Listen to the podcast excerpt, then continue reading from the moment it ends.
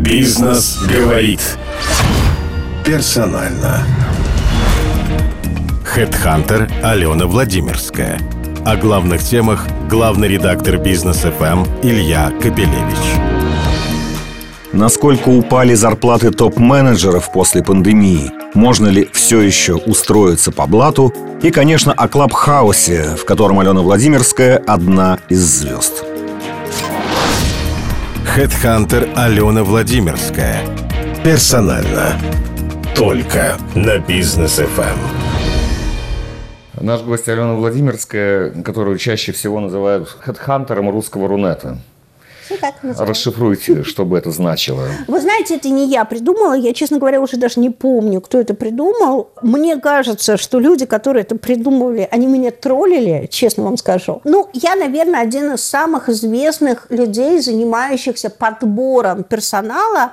Сначала это была сфера интернет, а дальше фактически это стала вся страна, потому что все бизнесы пришли в диджитал, в интернет. Ну, то есть и стройка пришла, и госсектор пришел, и банки. И, в общем, я к чему это? Почему меня так, наверное, называют? Потому что, в отличие от основных хедхантеров, знаете, что до последнего времени был хедхантер? У тебя есть визиточка – там, условно, какого-то там хедхантера, значит, ты уже крутой, потому что ты ему можешь позвонить. А я пришла такая, знаете, условно, там, не то чтобы совсем улицы, с Сорбона, из Мейла и все прочее, но я в эти правила не играла, они мне не близкие. И поэтому такая, о, а давайте я буду в, в Фейсбуке честно писать о том, как трудоустроиться топ-менеджеру. А давайте я там размещу вакансию, в которой зарплата миллион, просто типа, вот, смотрите, есть такая вакансия. Слушайте, а стало... извините, если вот взять и разместить, э, ну, не знаю, вы разместите у себя, у вас разные были ресурсы, и ваш личный как таковой. Именно поэтому, мне кажется, вас именно к Рунету прикрепили, потому что вы все через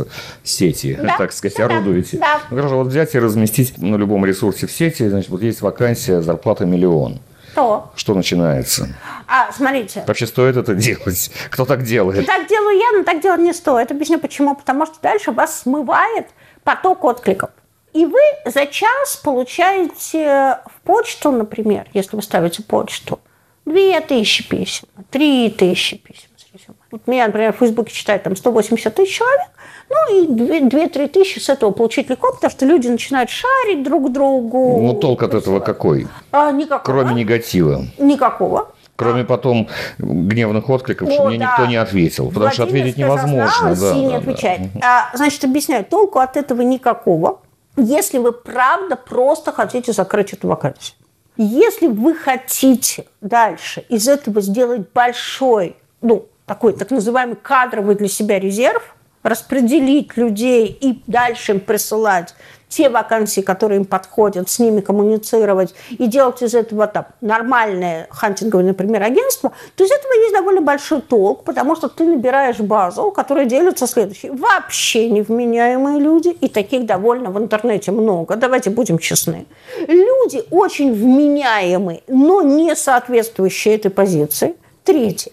Люди вменяемые и соответствующие этой позиции, но которых по какой-то причине, вот конкретно на эту вакансию нельзя, ну, например, компания сказала, а мы не смотрим там из того-то, из того-то, из того-то, из того-то. Ну, и вам нельзя. И четвертое, люди абсолютно подходящие. Так вот, с первой с людьми абсолютно подходящими, вы начинаете переговоры об этой позиции, а со всеми остальными вы начинаете им предлагать другие позиции, ну, кроме невменяемых людей, которых просто отправляете в бар. Вот это так и работает. Вот э, следующий вопрос. Ну, если речь идет о таких достаточно редких и высокопоставленных э, позициях с хорошими зарплатами, ну и, соответственно, с набором довольно уникальных качеств, которые должен человек предъявить, если его ищут не из своих, а ищут, так сказать, в огромном мире – через HeadHunter. Хорошо, вот вы собрали несколько, как вам кажется, подходящих резюме, представили его работодателю, там на той стороне начинаются собственные процедуры. Угу. Меня вот, кстати, все это последнее время, когда поиск кадров принят по процедурам, ну, так принято на Западе началось, угу. к нам перекинулось, угу. значит, там миллион инстанций, прямо как, значит, первого отдела нет, но чем-то напоминает. Вот. Главная цель, как я понимаю, все провозглашают, чтобы не брали по блату. Чтобы все это было вот так вот зарегулировано. Внешний хедхантер нашел, свои кадровики поговорили, и только потом, если вообще он увидит своего нанимателя, допустим, своего начальника, который ищет себе какого-нибудь начальника отдела, с которым работать. Вот скажите, а в этом процессе чье слово будет решающим, как правило, и у кого? Этот процесс чаще всего на бумаге существует. Или если даже существует реально, то он существует реально, ну, как бы как отдельный формальный процесс, который надо пройти. Для вида, скорее. Во многом Для да. акционеров, что у Во нас, тут- многом, да. Для что у нас сыночков не берут. Да. Для комплайенса. В реалии, когда ты показываешь, такие говорят, ну окей, смотри, вот этот интересен, этот интересен, этот интересен, и их тоже потом пропустят. То есть, вероятнее всего, будет с ними встреча другая. У вас сначала тогда с ними будет встреча с лицом, принимающим решение, А потом отправят а по потом, слушай, инстанциям. ну да. а теперь вот, ну пройди. При этом, ну, а теперь пройди, иногда бывают срывы. Например, служба безопасности нарыла чего-то. Ну, Служба безопасности, понятно, это ну, святое уж везде. да. святое, да. Или еще что-то случилось. Ну, кандидат за это время там вдвое поднял свою зарплату. Такие вещи тоже бывают, когда люди чувствуют там сначала, ой, хочу, а потом, ой, я чувствую, что тут я Службу востребован. безопасности я уже прошел, теперь можно. Да-да-да-да-да, Время на вот. меня уже потрачено, То есть усилия все тоже. да. может быть. Но в принципе вот эта вся штука, она строится по двум вещам. Либо просто по процедуре, Понятно, есть компании, которые жестко идут по процедуре, а чаще всего в, в таких компаниях, работающих в России, причем не только в российских, она работает так. Вот этих по процедуре, а этих двух сначала к лицу принимающего решения, а потом, если они понравились, то по процедуре. Если же все идет по процедуре жестко, то тут вот это главная беда. Дело в том, что решающего слова нет ни у кого. Объясню, оно, конечно, у лица принимающего решения.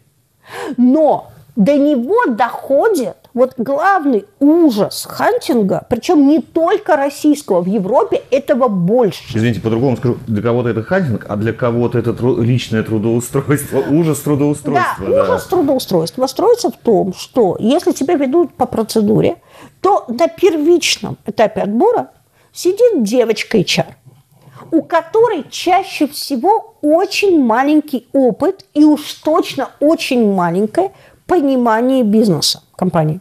Очень редко почему-то на начальном этапе отбора в компании сидят умные, профессиональные люди.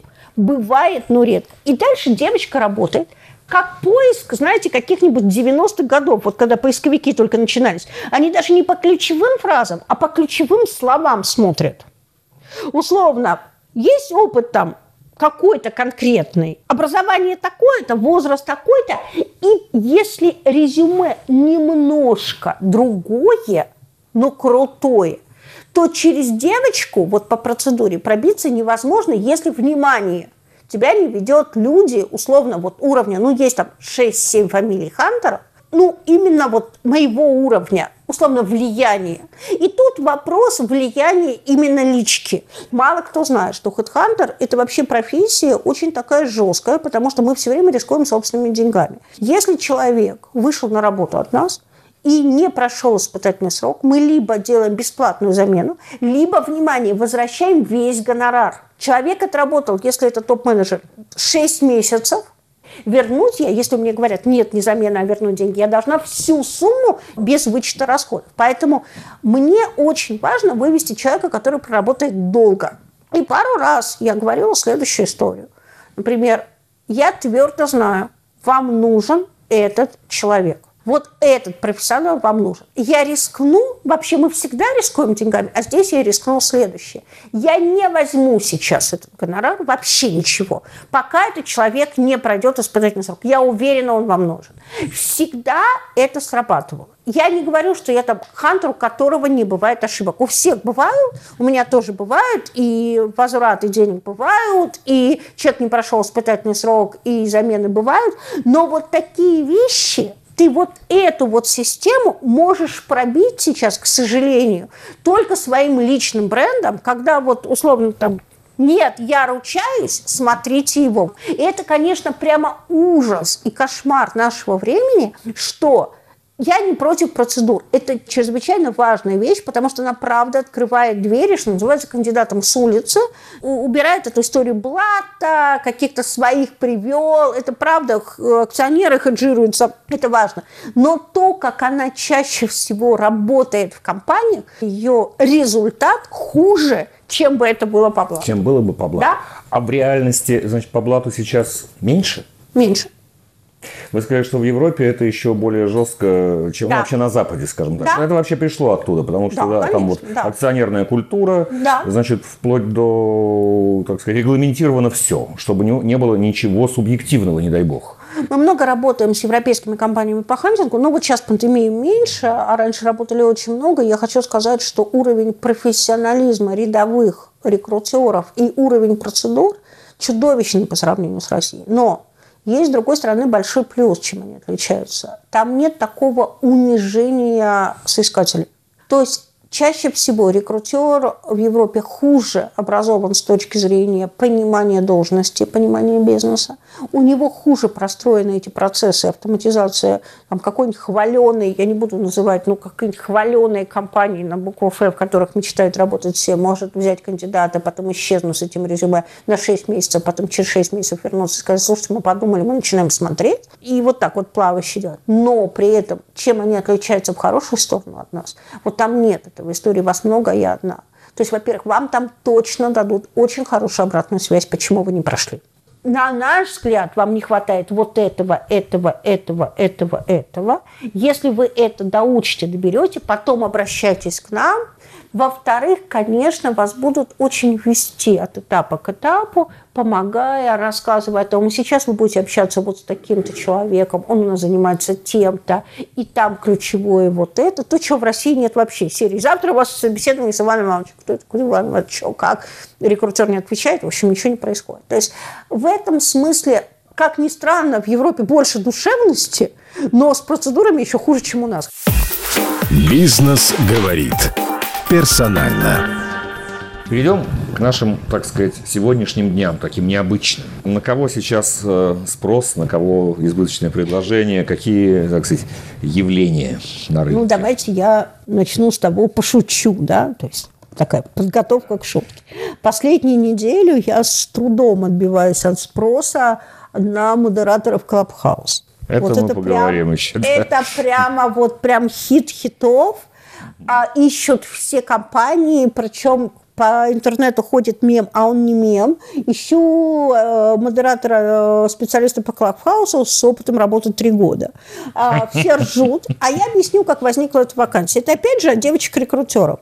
То есть, что она сделала? Она взяла стандартную вакансию, потому что она вообще, вероятнее всего, плохо понимает, что такое Клабхаус. Ну, большой вероятностью. Что она взяла? Она взяла обычную вакансию SMM щика, которая уже описана в ее компании.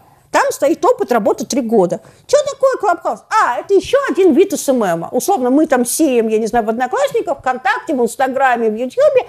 Ага, там что стоит? Опыт работы три года. Ну и зашибись. Поменяла там YouTube на Клабхаус и вперед, и запустила. Все таки а, а у нее все нормально. Ну, то есть, понятная история. Значит, кого ищут?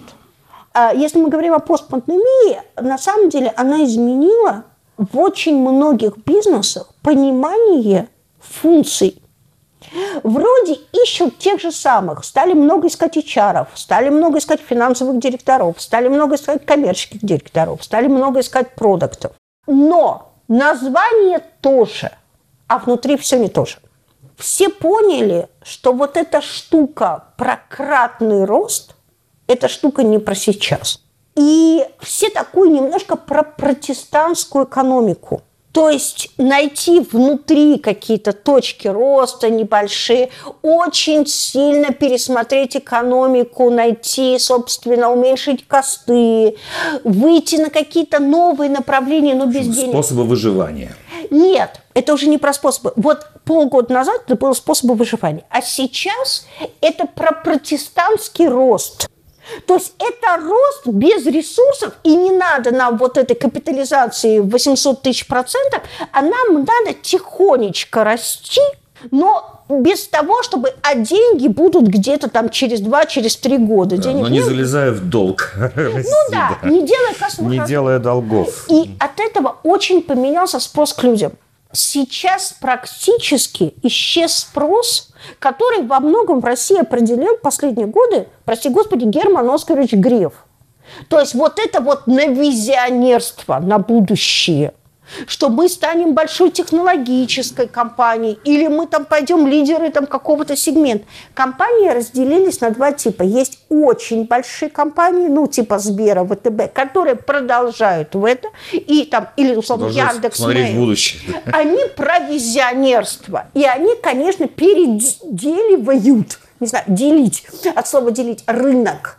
То есть, на самом деле, то есть, ну, Сбер, который сегодня отчитался о доходах уже не в банковском сегменте, это вполне себе там история. Mail, который, или Яндекс, который лезут в доставку, там, в еду, Яндекс, который собирается выводить на IPO, выделил отдельным, прямо отдельным предприятиям там свое такси, лавку, еду и прочее. Это, конечно, про передел рынка. Но это такие прям гиганты-гиганты.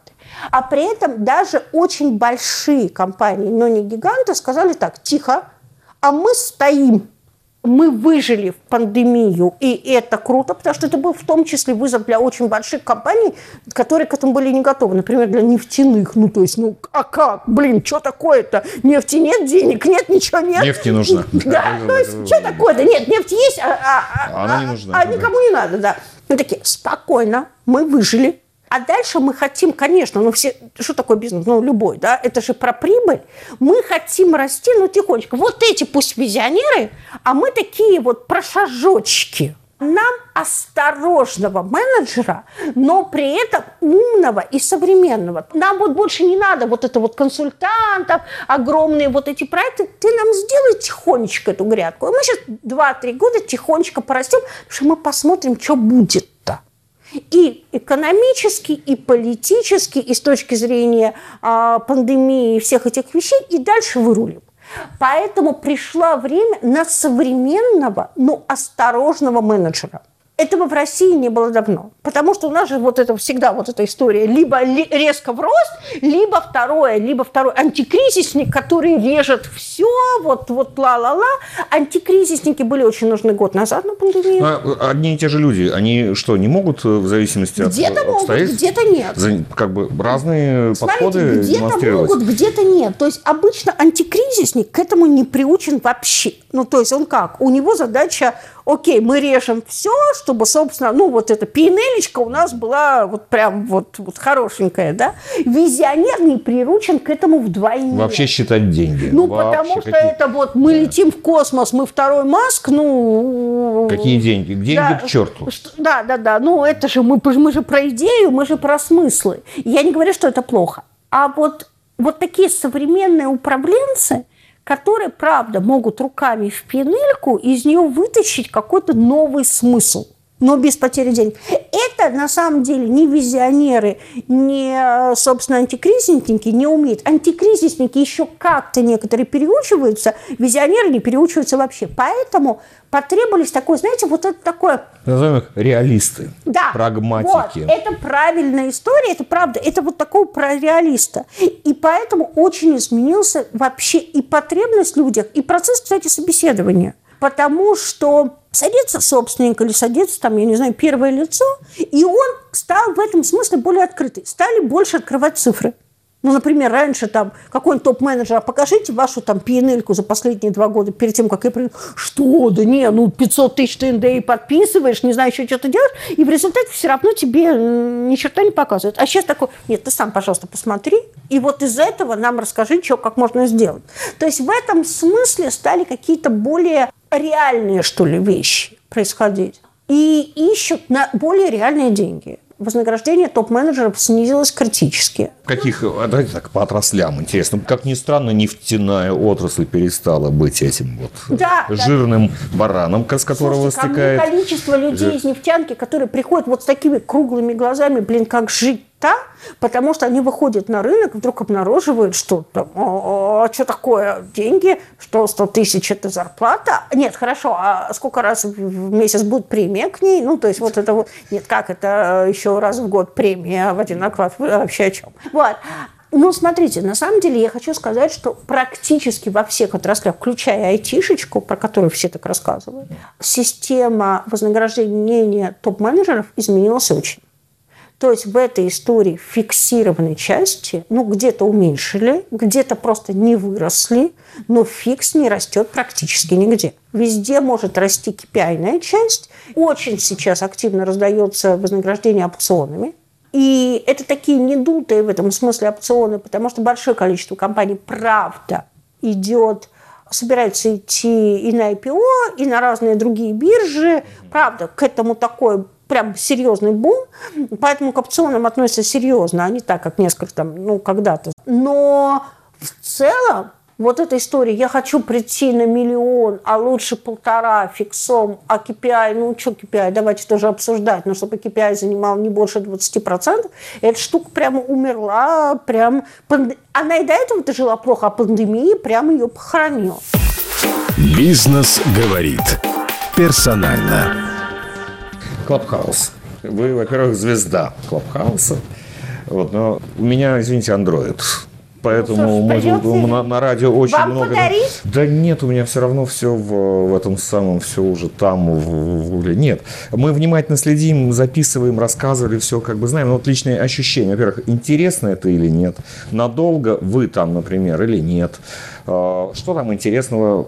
Сколько времени вы на это тратите? Ну, такие общие впечатления. Понятно, что у вас это часть бизнеса, вы там... Все же сейчас стараются сделать бизнес в Клабхаусе, в этом основу. Давайте я вам дам главный Давайте, да, давайте Для того, чтобы вам сделать дадим слово. бизнес в Клабхаусе, не делайте бизнес в Клабхаусе. Это та социальная сеть, где, ну, как любая, наверное, где все держится на доверии. Как вы только начинаете там что-то продавать, тем более втюхивать, все, вы на этом умерли. Любая соцсеть – это еще и ярмарка тщеславия, так что... Да, но Клабхаус в этом смысле немножко меньше. Объясню почему. Потому что это соцсеть активного взаимодействия.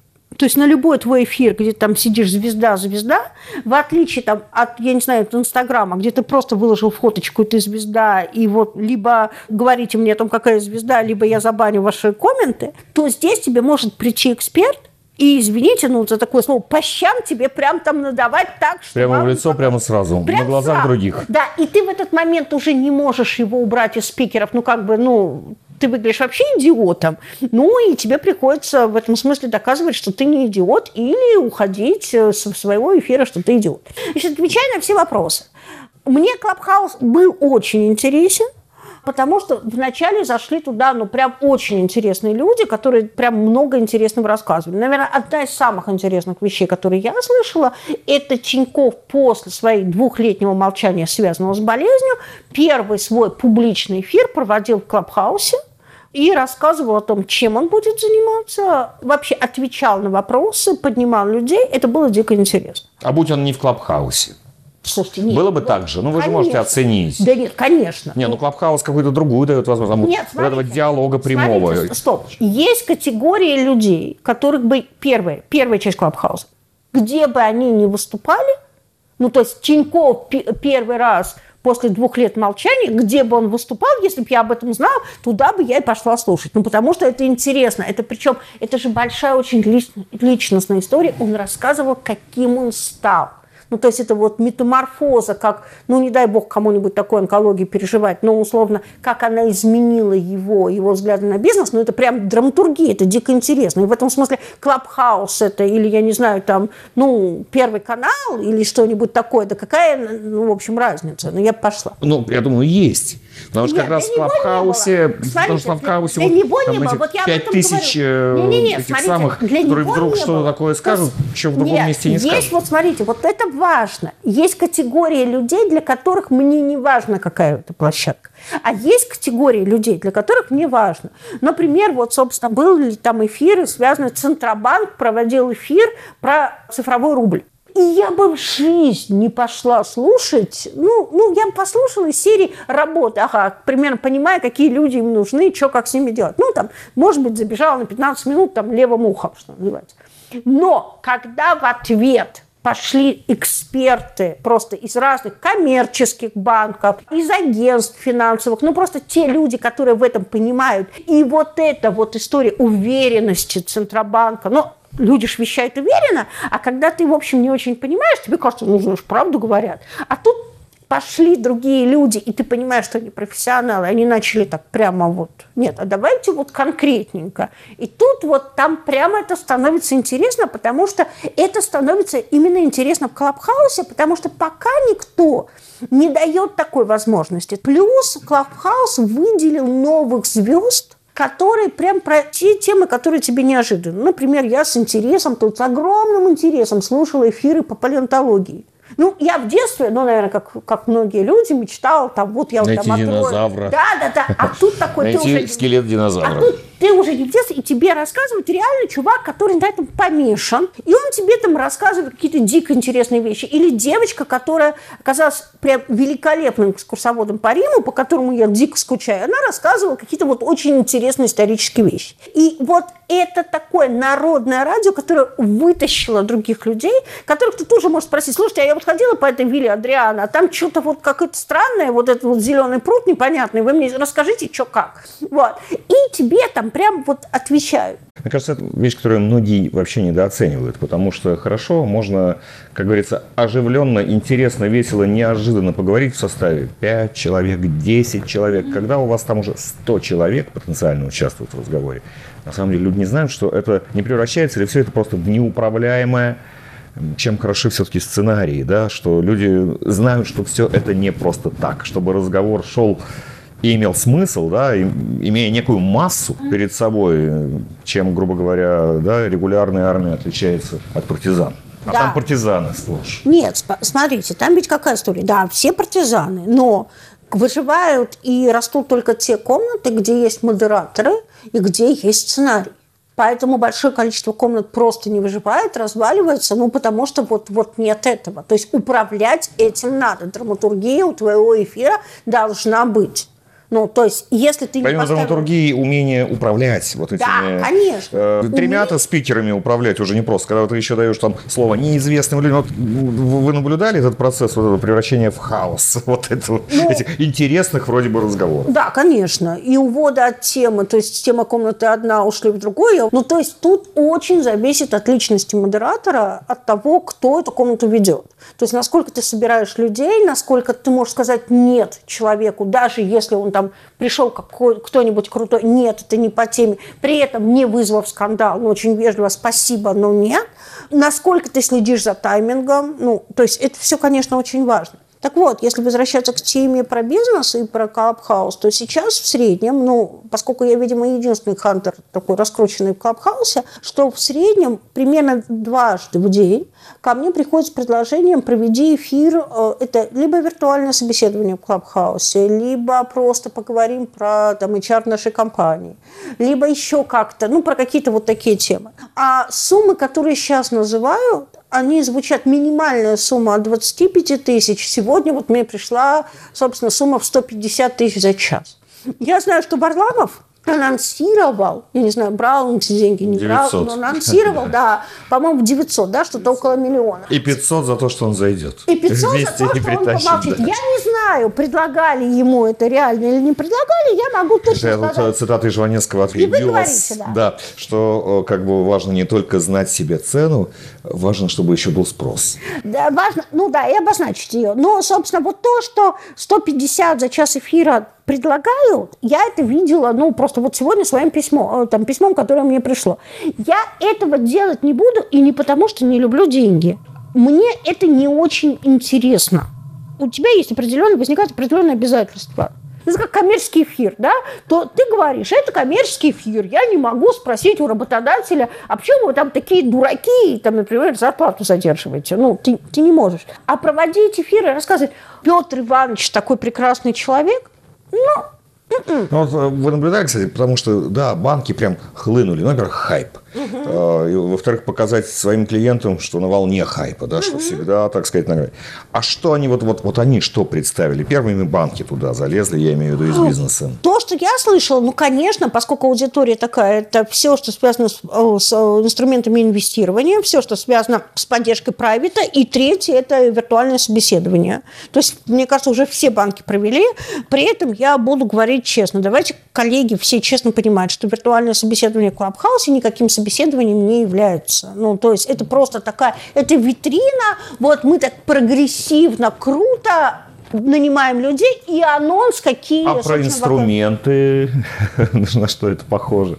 В смысле? Вот. Ну, про, вот, про инвестирование, про, там, давайте... Ну, они рассказывают условно простую историю, собирают двух-трех экспертов и, например, говорят, вот во что сейчас, давайте проведем эфир. Про и сколько там, человек 150 у них собирается? Нет, там, ну, на первых, ну, сейчас, я думаю, не очень много, я думаю, сейчас человек по 300, а на первых-то эфирах про инвестирование было, наверное, там, тысячи полторы-две. Ну, то есть нормально сейчас в Клабхаусе считается комната, которая утром собирает больше тысячи человек, но я вот думаю, что на самом деле утренних комнат, которые собирают больше тысячи человек, я кроме своей не припомню. Ну, Именно потому что утро. А вечером нормальная комната, которая набирает от трех тысяч, и очень хорошая, которая набирает от пяти тысяч. Это в российском. А, собственно, в европейском, ну, где-то там, там, как ни странно, поменьше. То есть две тысячи, это считается прям шикарная комната. Ну, если, конечно, к вам не приходит на эфир Илон Маск. Или там это, это исключение. Ну, это, это космос, это вообще просто, то есть там держат руками сервера, да, чтобы оно все не упало. Вот. Алена Владимирская, Кэтхантер, всея Рунета. Бизнес говорит персонально.